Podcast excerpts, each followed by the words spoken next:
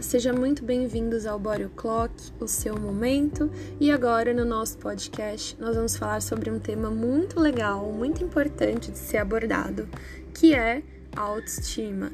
Autoestima para homens, para mulheres. Quando a gente fala em autoestima, muitas pessoas entendem que é um momento só de se falar sobre as mulheres, como se os homens não tivessem também sentimentos e etc.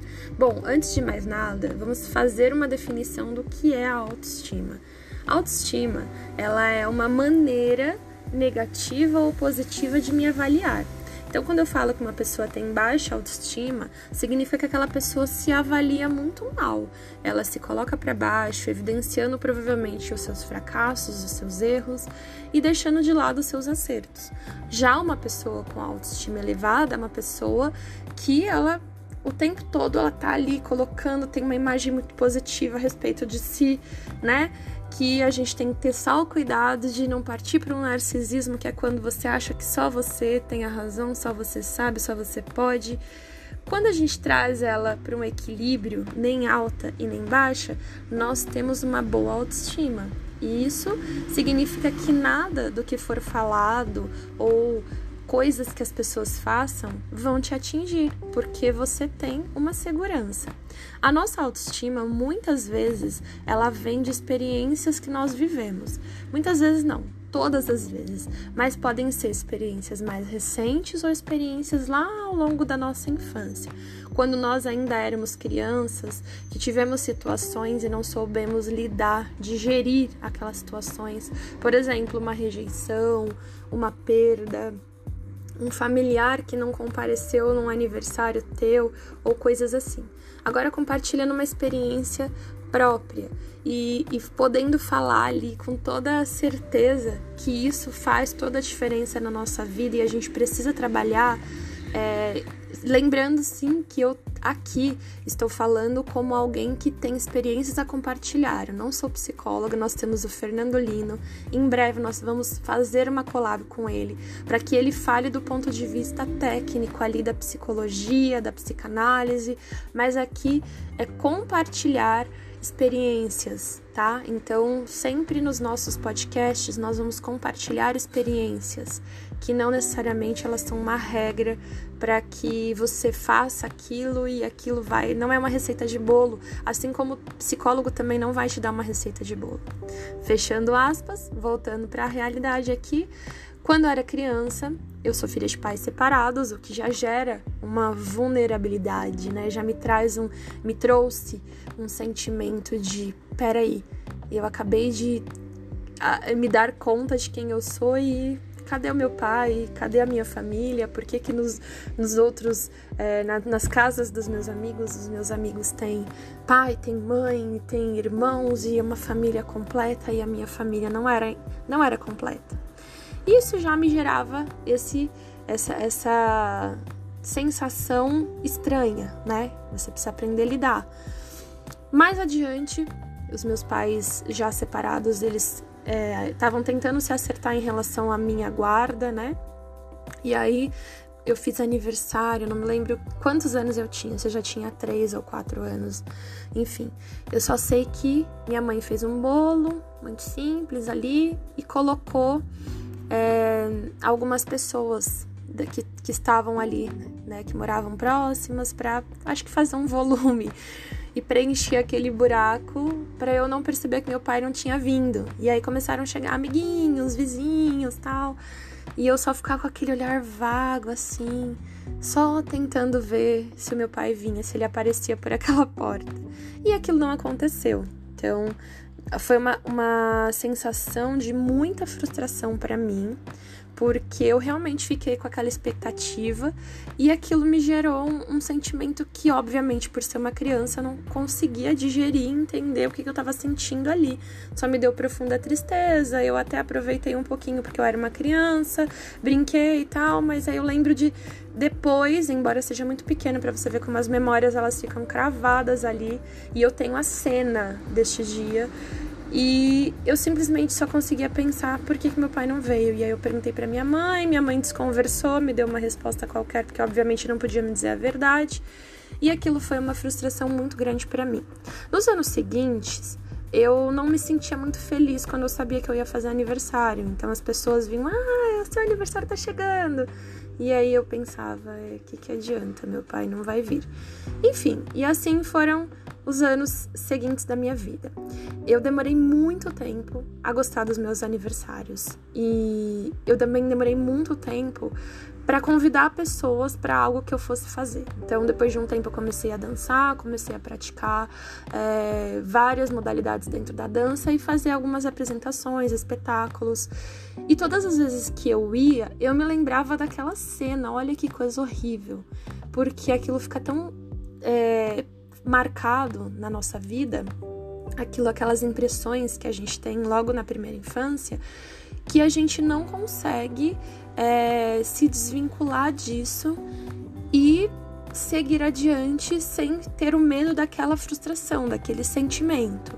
E eu fui trabalhando isso em mim com o tempo, mas eu precisei entender que aquilo tinha ficado em mim. E eu só fui descobrir e perceber isso um dia quando eu fui fazer uma apresentação já adulta e eu não convidei pessoas e essas pessoas me cobraram. Por que eu não avisei? Porque elas tinham visto nas redes sociais fotos, vídeos e por que eu não tinha convidado? E eu não convidava nem a minha família para me assistir. E eu me lembro que nessa época eu ainda era casada e o meu ex-marido me falou: por que, que você não convidou a sua família? Por que, que seus pais não foram convidados? Por que, que suas irmãs, os seus amigos? Você tem ingressos. E eu, como coreógrafa, já atuando, né? Eu tinha a oportunidade de pegar quantos ingressos eu bem quisesse e distribuísse para as pessoas, para que elas fossem me assistir. E aí eu não tinha parado ainda para entender 100% aquilo, mas lá dentro de mim era um medo de que aquelas pessoas não fossem e que eu me sentisse frustrada de não vê-las na naquela plateia, sentadas, me aplaudindo, me assistindo. Olha o impacto de uma pequena atitude que às vezes foi assim: ah, não deu tempo, não sei o que, não vou porque eu não posso, porque eu não vou priorizar isso. Uma coisa muito simples que o meu pai fez. E isso eu fui conseguindo colocar para fora a partir daquele momento. Eu falei: realmente, por que, que eu não fiz isso? Eu poderia ter feito, eu poderia ter distribuído. Por que, que eu dei os meus ingressos para os meus amigos distribuírem para os amigos deles?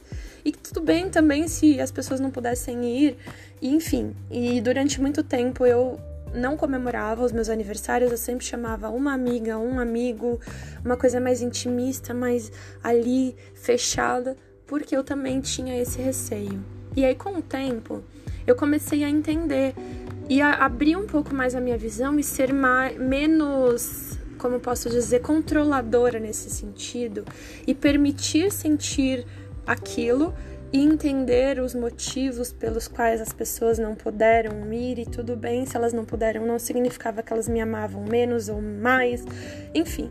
Mas tudo isso precisou ser trabalhado. Hoje eu consigo ter essa maturidade de fazer um evento e saber que as pessoas podem não ir e que tudo bem, é, de comemorar o meu aniversário e saber que as pessoas queridas para mim vão estar ali e que tudo bem se elas também não puderem estar, enfim. Mas isso para vocês entenderem. Eu fui lá no meu passado, há tantos anos atrás, para poder trazer um exemplo muito bobo de algo que me impactou durante muito tempo. E a nossa autoestima, ela é isso. É um pouquinho do que foi construído, do que os outros foram colocando e que nós fomos deixando. Porque muitas vezes são tijolinhos que a gente coloca um a um e outros são tijolinhos que estão frágeis e as pessoas colocaram ali, nós deixamos que aqueles tijolinhos ficassem ali. Então, tudo isso depende muito do que você permite também que os outros, é, a importância que aquelas pessoas tenham nessa construção. Por exemplo, uma atitude do meu pai me impactou porque ele era o meu pai, porque ele é o meu pai. Talvez se fosse um colega, poderia não ter tanto impacto. Então, essas impressões, elas ficam gravadas, cravadas e guardadas em nós até que a gente entenda, identifique e tire ou deixe. Entendem? Então, assim, é, a nossa autoestima, ela é um pouquinho da nossa construção somada a um pouquinho daquilo que a gente permite que construam em nós. E por isso é importante que você se conheça. O autoconhecimento, para mim, ele foi fundamental, porque eu não tinha esse momento de parar e entender por que é que eu reajo assim diante de uma situação X, Y e tudo aquilo podia me gerar alguma, enfim, alguma coisa ruim, refletir de uma maneira em algum comportamento meu. Tudo era autoestima a minha autoconfiança estava muito abalada, veio de, de uma desestrutura desde a infância que me fazia ser aquela pessoa tão insegura, tão preocupada com a avaliação alheia, com a aprovação alheia, com a contribuição alheia, né? Se a minha família não estivesse ali, ou enfim, tudo aquilo me impactava de uma maneira muito forte. Hoje, aos 34 anos, eu me libertei disso e eu não me importo, né? A minha opinião, ela é importante e a opinião das pessoas que eu amo também é importante. Porém, a opinião dos outros não pode nortear a minha vida, seja essa pessoa um cônjuge, uma mãe, um pai, não importa quem essa pessoa seja na sua vida. Ela nunca pode ter uma opinião, uma, um peso tão forte do que a tua opinião a respeito de si. Então, o que, o que eu penso sobre mim, o que eu sinto sobre mim, é muito mais forte do que aquilo que vem de fora. Tem que ser intrínseco, tem que ser de você para você. E obviamente que a gente não pode fechar os olhos para os conselhos, para as orientações de pessoas que têm experiência, que sabem, e permitir que aquilo nos abra o olho e nos faça enxergar de uma forma diferente, sem que aquilo norteie a sua vida. Você não pode ser uma Maria vai com as outras é, emocional. Senão aquilo, infelizmente, vai fazer com que você sempre esteja na mão do outro, seja de um relacionamento, seja de um amigo, seja de um chefe, e é onde a nossa autoestima começa a ser abalada, porque a gente não se dá conta de que a gente se importa demais com o outro, com o que ele pensa ou sente a respeito de você. Então, trabalhe isso em você. Trabalhe o que você sente, o que você pensa. É, trabalhe o amor próprio. Como é que a gente desenvolve amor próprio? Amor próprio não é só se arrumar, autoestima não é só se arrumar, não é só ir a um, ir a um cabeleireiro, ir a um spa ou frequentar uma academia, cuidar do corpo, se alimentar bem. Isso também é autoestima. Mas o mais importante é você cuidar dos sentimentos que tem dentro de você. É você observar as suas relações, sejam elas quais forem as esferas, se é no, campo do trabalho, das amizades, dos relacionamentos amorosos, como é que você se comporta. Se toda vez que você inicia ou termina um relacionamento você tem o mesmo comportamento e você começa a achar que o problema está nos outros, sendo que o seu comportamento ele impacta muito no que você escolhe, no que você aceita. Por exemplo, eu tenho uma, uma amiga que ela sempre diz, sempre, que todos os relacionamentos dela são iguais, todos os relacionamentos alguém terminou com ela, ela se portou exatamente da mesma forma, que parecia que ela estava namorando sempre a mesma pessoa e eles sempre tinham o mesmo resultado, que eram términos e idas e vindas e brigas e etc. Enfim, era como se fosse um Ctrl-C, Ctrl-V. O relacionamento era a mesma coisa, independente de com quem ela se relacionasse.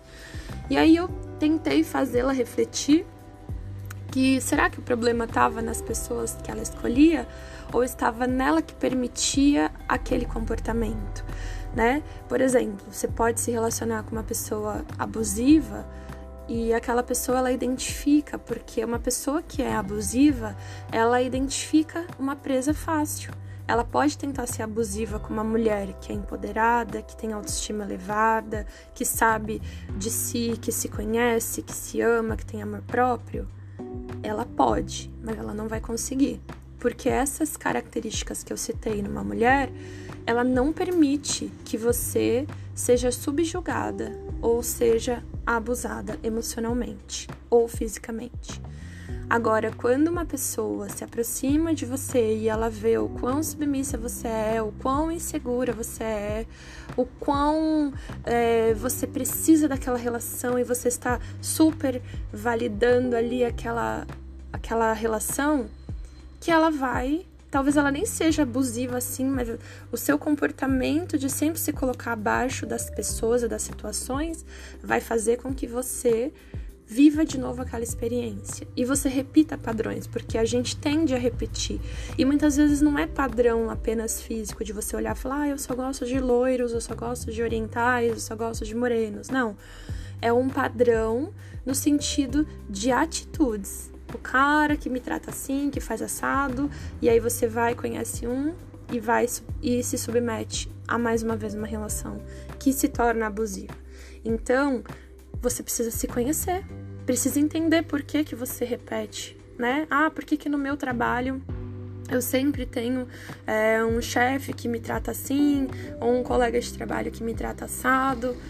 E aí, você já parou para se avaliar, para olhar, para ouvir, para ver como é que você se comporta diante das situações?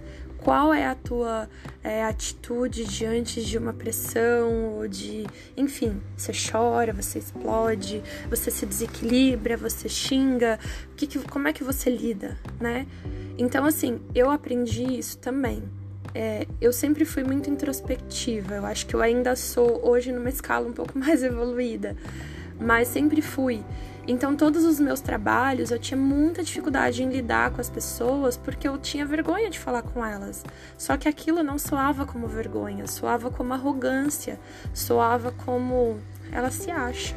Ah, essa menina é insuportável. Gente, quem é essa menina? Sabe? Era mais ou menos assim. E na verdade era só uma timidez.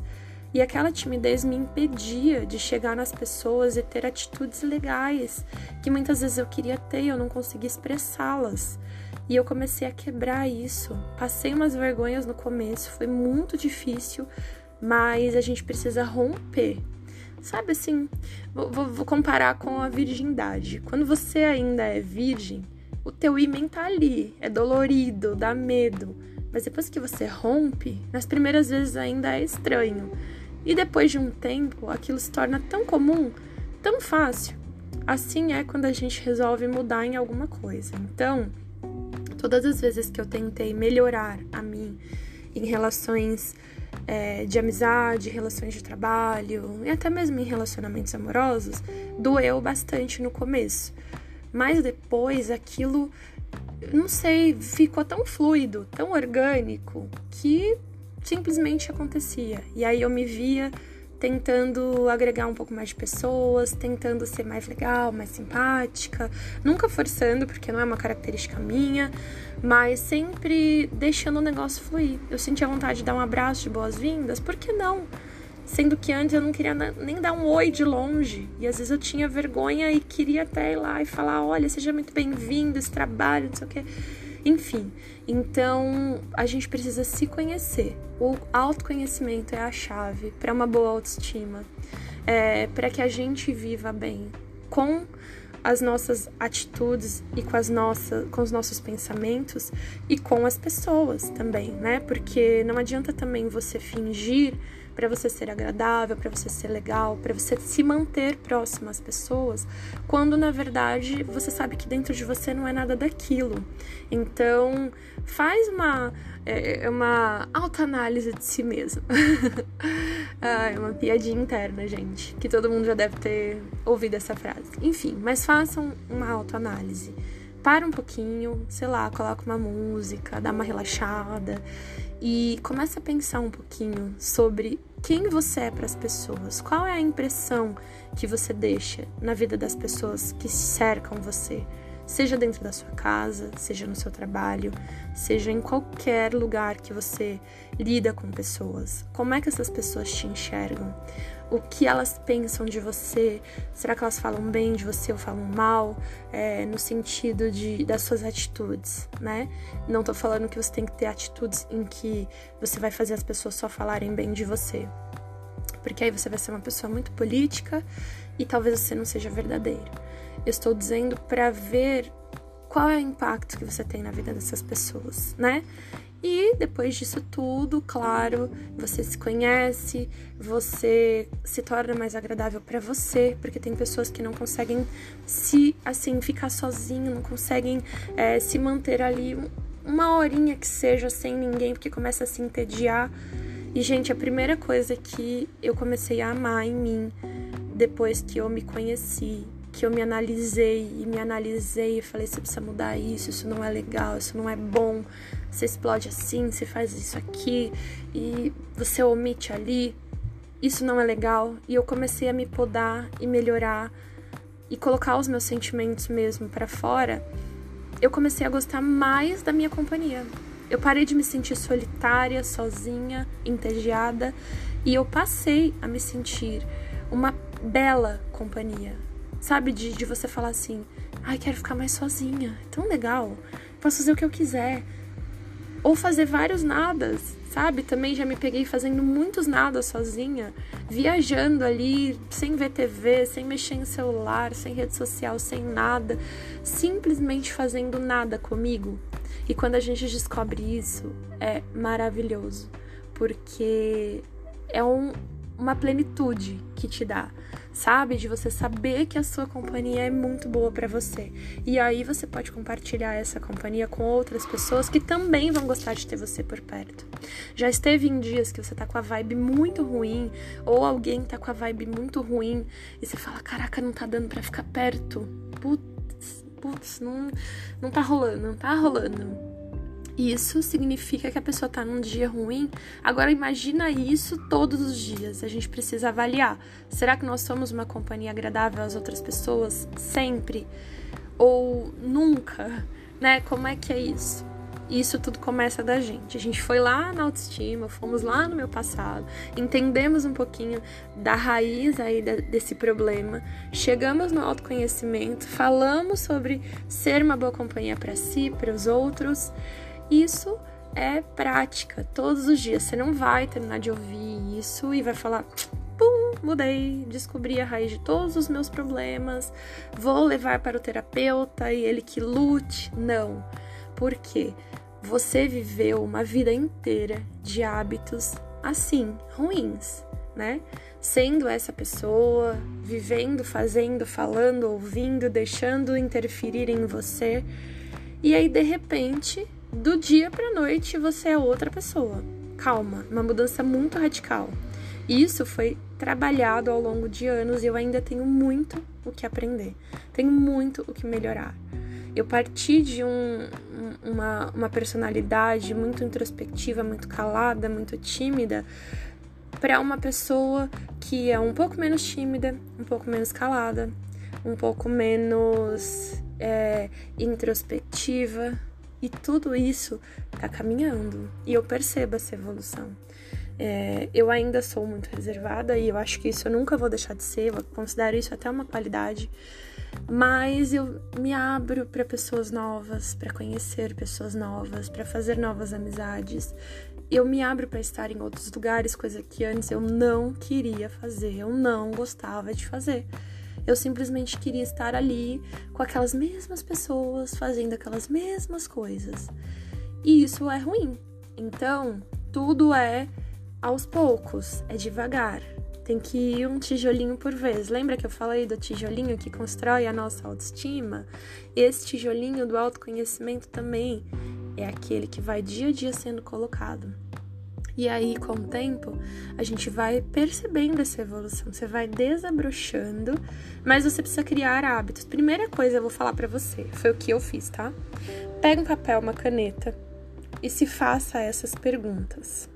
A primeira delas é: o que eu preciso melhorar em mim? O que que eu preciso melhorar? Segunda coisa, eu gosto da minha própria companhia? Você vai se responder. Ah, não gosto. Ah, puta, é um puta saco, fico entediado, não tenho o que fazer. Fico mal, fico na bad, começo a pensar coisas que não devo. Terceira coisa, como é que anda a minha autoestima, vai? Como é que tá aí? É, a opinião das pessoas te influencia? Te impacta? A opinião das pessoas é muito importante, é muito relevante para você?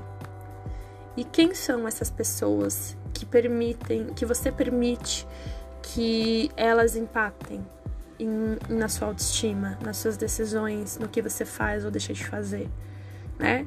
Haja visto o Instagram. Eu tenho amigas que ainda têm muito bloqueio com relação ao Instagram. Eu tenho perdido, não estou no auge, estou trabalhando isso, é, mas é porque eu estou transferindo meu Instagram de um conteúdo muito pessoal para um conteúdo que eu quero misturar o profissional e ao mesmo tempo eu não quero só deixar profissional para não me tornar apenas uma pessoa jurídica e eu quero, enfim, eu quero ter ali 80% de conteúdo de trabalho, 20% de vida pessoal.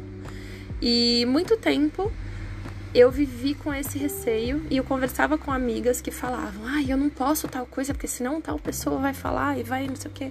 Gente, analisem para quem você está publicando, por que você está publicando, né? Se você tem a intenção, como eu, de ter um perfil misto que atinge pessoas que vão consumir o que você tem de produto para oferecer ou serviço e ao mesmo tempo você tem é, a sua vida pessoal ali.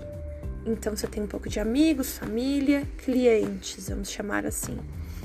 A que ponto a opinião deles vai impactar e você tem que pensar assim: as pessoas não são obrigadas a ficarem à mesa se elas não estão satisfeitas com o que está sendo servido. E tudo bem se as pessoas te derem o follow e saírem da sua rede social porque elas não curtem aquilo que você está publicando, ou se elas te silenciarem, ou se elas não curtirem literalmente ali o likezinho, ou elas não interagirem com o seu conteúdo. Tudo bem. Você tem que aprender que as pessoas têm escolha, assim como você tem. Você não segue todos os perfis, não curte todos os, perfis que você segue, e muitas vezes você dá o follow em alguns, ou você silencia, enfim. Então, aprenda. A opinião dos outros não pode te interessar. E agora o quarto ponto é: se pergunta se quando você se sente ruim, se sente mal, é, a que ponto aquilo fez você mudar a sua a sua trajetória, o que você ia fazer. Então, por exemplo, ah, eu fui postar uma foto, alguém riu e eu fui lá e excluí. Até que ponto aquilo te impacta? Até que ponto aquilo que a pessoa falou ou fez fez você deixar de ser você naquele momento? Então, esses, essas quatro perguntas para você se autoconhecer. Faz com toda a sinceridade que você vai ver que as suas respostas, elas vão ser bem importantes. E eu vou acrescentar mais uma, uma quinta para você se fazer. Vai lá no teu passado, vai lá, vai lá bem assim, quase que uma regressão. Você vai lá no comecinho, tenta pensar em alguma experiência que tenha te impactado de forma negativa. E aí você vai fazer a mesma coisa e vai pegar uma experiência que te impactou de forma positiva. Você vai escrever ambas. Sei lá, você vai vir numa linha do tempo. Eu tinha um, dois anos quando me dei conta e aconteceu tal coisa, isso aqui foi um impacto positivo e um impacto. Enfim, traça essa linha do tempo. Faz, vem até hoje, até os dias de hoje. E anota mesmo assim tenta puxar da tua memória, porque eu me lembro de coisas de quando eu era muito, muito pequena, como essa experiência que eu contei, que eu devia ter 3, 4 anos. É, foi uma experiência muito forte. Parece boba, talvez tenha passado muito desapercebido aos olhares de todos os que estavam lá. E impactou. Então, analise se alguma coisa que aconteceu lá te impactou de forma boa ou ruim. Principalmente se for ruim, tenta pegar isso e digerir digerir. Se precisar, vai falar com a pessoa que fez aquilo para você lá no teu passado, que nem eu fiz com meu pai, que falei isso para ele, sei lá, devia ter uns 18, 19 anos quando eu falei para ele que aquilo me machucou e ele nem sabia e ele chorou. E enfim, sabe, tipo, foi foi uma situação bem ali emocionante que aconteceu, mas me curou, e aí, com o tempo, foi melhorando. Obviamente, não foi assim, ai, ah, chorei, me pediu perdão, tá tudo bem. Não. Foi com o tempo. O tempo vai melhorar, mas você precisa colocar para fora, você precisa digerir, você precisa colocar esses sentimentos que não te fazem bem, que não te fizeram bem, porque lá no futuro ele vai ter um impacto mais negativo ainda. A gente ficar remoendo emoções do passado faz muito mal, mas muito mal mesmo. Eu bem sei disso. Eu liberei perdão para meu pai naquele momento. Foi um momento de comoção para ambos. E obviamente que daquele momento em diante eu comecei a enxergar de outro modo. É, até a ausência dele não me fazia mais tanto impacto, não, não tinha tanto peso mais para mim depois daquele dia, daquela conversa, daquela resolução que foi caminhando para uma melhora. Não foi instantâneo. Não, não achem que vai ser. Se você tem alguma coisa que te impactou, que te magoou, que alguém fez, e muitas vezes a pessoa, ela nem fez consciente, porque eu já magoei pessoas também, eu já impactei pessoas com brincadeiras, com coisas muito simples que eu fiz, que eu falei, eu não imaginava o quanto sabe? Eu, por isso que eu falei das impressões que, que nós deixamos na vida das pessoas que nos cercam. Porque às vezes a gente tem uma atitude tão boba, tão pequena, e às vezes não é a atitude em si, mas a omissão da atitude. Pensa, é, não é, você não fez nada, você apenas deixou de fazer. Aquilo vai impactar na vida daquela pessoa. Então, a gente tem uma palavrinha que tá muito na moda, muito clichêzinha, que é a empatia, que muitas vezes a gente não tem a gente não pratica e esquece que a gente pode deixar uma impressão negativa na vida das pessoas, né? Se todo mundo tivesse um pouquinho mais de empatia, as pessoas sofreriam bem menos. E é isso. Gente, esse foi nosso primeiro bate-papo. Eu acho que eu me estendi bastante, mas eu vou sugerir, sempre que você for ouvir os podcasts, que você esteja fazendo algo, como eu quando ouço podcasts, eu tô ali fazendo alguma coisa, limpando a casa, fazendo comida, e eu gosto de ficar ouvindo, porque eu fico conversando com aquela pessoa como se fosse um diálogo. Às vezes até pauso, peraí, deixa eu refletir isso aqui. É verdade, incrível, que legal, não sei o quê. E me ajuda muito. Então, ouçam com calma, ouçam mais de uma vez se for necessário. Muito obrigada e até o próximo podcast.